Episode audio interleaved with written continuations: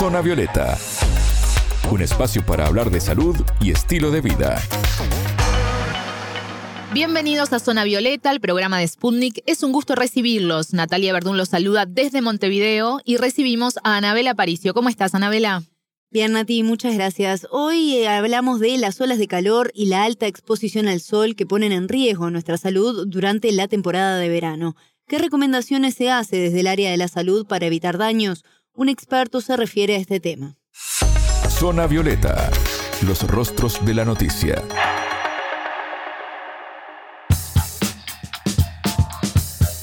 Hemos abordado en otras ediciones la situación respecto al calentamiento global y el aumento de la temperatura en el mundo a causa de la contaminación. Y esto se traduce en las intensas y reiteradas olas de calor registradas en la última década, que se vuelven más frecuentes y responden a esta problemática climática que vivimos. Ante esto es importante estar atentos a las medidas que debamos tomar para cuidar nuestra salud, ¿verdad, Anabela? Sí, Natalia, sin dudas, el cambio climático se hace cada vez más notorio y para tener una idea, el Grupo Intergubernamental de Expertos sobre Cambio Climático proyectaron en 2022 que si la temperatura global aumenta 2 grados, el calor alcanzaría con mayor frecuencia umbrales de tolerancia críticos para la salud y la agricultura, según lo informó Naciones Unidas. Y en este contexto estamos nosotros, con nuestra vida cotidiana, la necesidad de tomar conciencia sobre mayores cuidados para proteger nuestra salud y cómo nos protegemos del sol y las altas temperaturas en los meses más críticos. Bueno, hablamos sobre este tema con el dermatólogo colombiano Juan Castro. Lo primero que hay que tener en cuenta es que los países que están cursando en verano en este momento y los países del trópico, pues a nivel del Ecuador siempre van a tener una alta exposición a rayos ultravioleta por lo cual pues la alta exposición solar específicamente sobre el mediodía siempre va a ser problemática en términos que podemos encontrar muchas personas que a nivel de la piel pueden presentar quemaduras eh, por exceso de exposición y presentar enrojecimientos, incluso en algunos casos ampollas. Entonces, pues lo primero creo que la protección solar no solo se basa en lo que uno aplica de crema, sino también en evitar exponerse. Entonces, tal vez una de las claves es evitar estar en exposición prolongada sobre las horas del mediodía, entre 11 de la mañana y 3 de la tarde, es mejor no tener exposiciones prolongadas.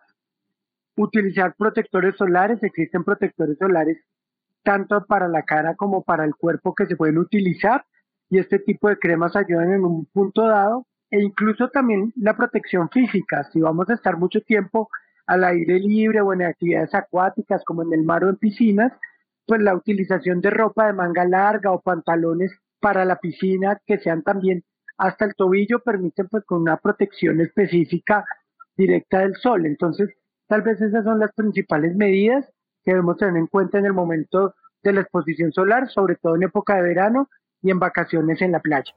En los últimos años ha variado la recomendación sobre qué número de factor UV usar a la hora de comprar un protector o pantalla solar. ¿Qué es lo más recomendable?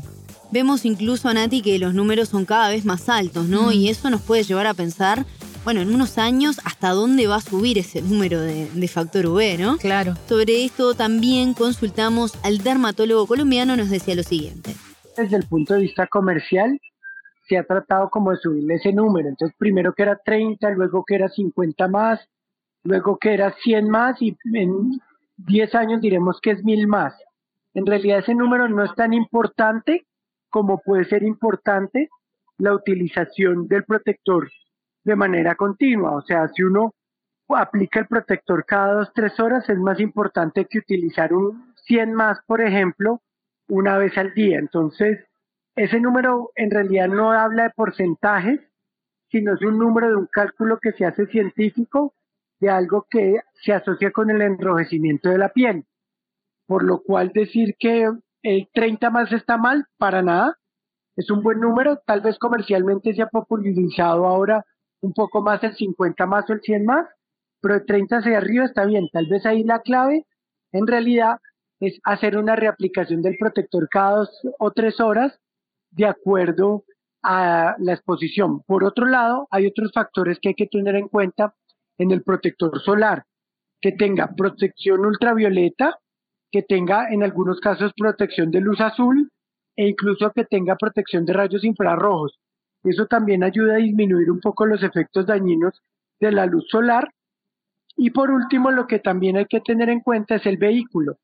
Si vamos a estar mucho tiempo en el agua, pues la utilización de protectores solares que sean a pruebas o resistentes al agua son útiles en estos casos. Teóricamente, un protector que es muy resistente al agua es porque ha sido probado para que pueda utilizarse al menos por 80 minutos dentro del agua.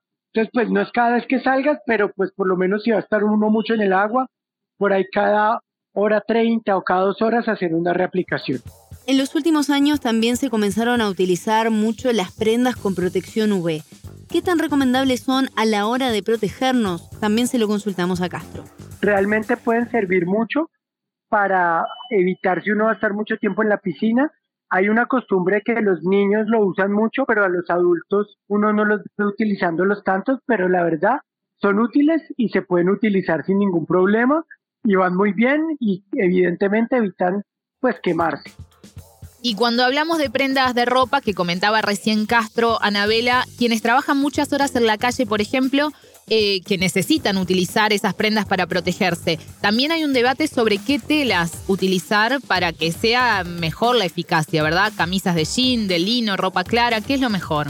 Bueno, ahí Castro coincide en que hay un debate en este sentido y varias opiniones al respecto y nos explicó entonces qué podemos usar y qué colores utilizar en estas circunstancias ahí hay como un gran debate si las telas tienen alguna utilidad.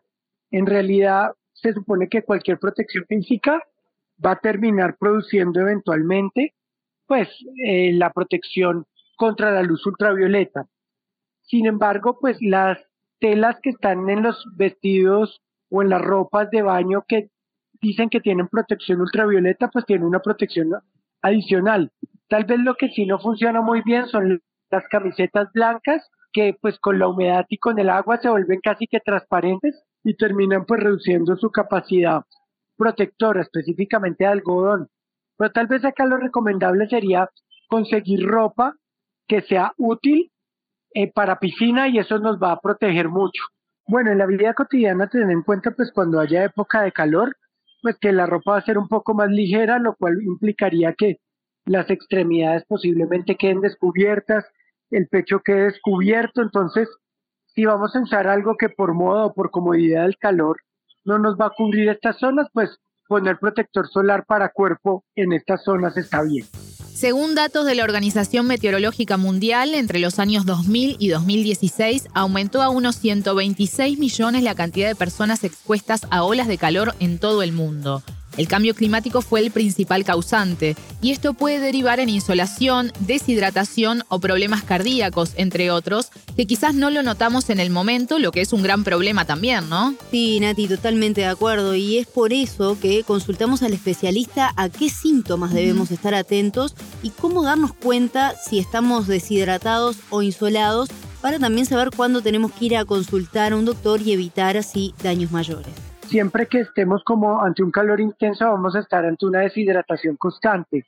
Entonces es conveniente siempre sobrepasarse un poco en tomar líquidos.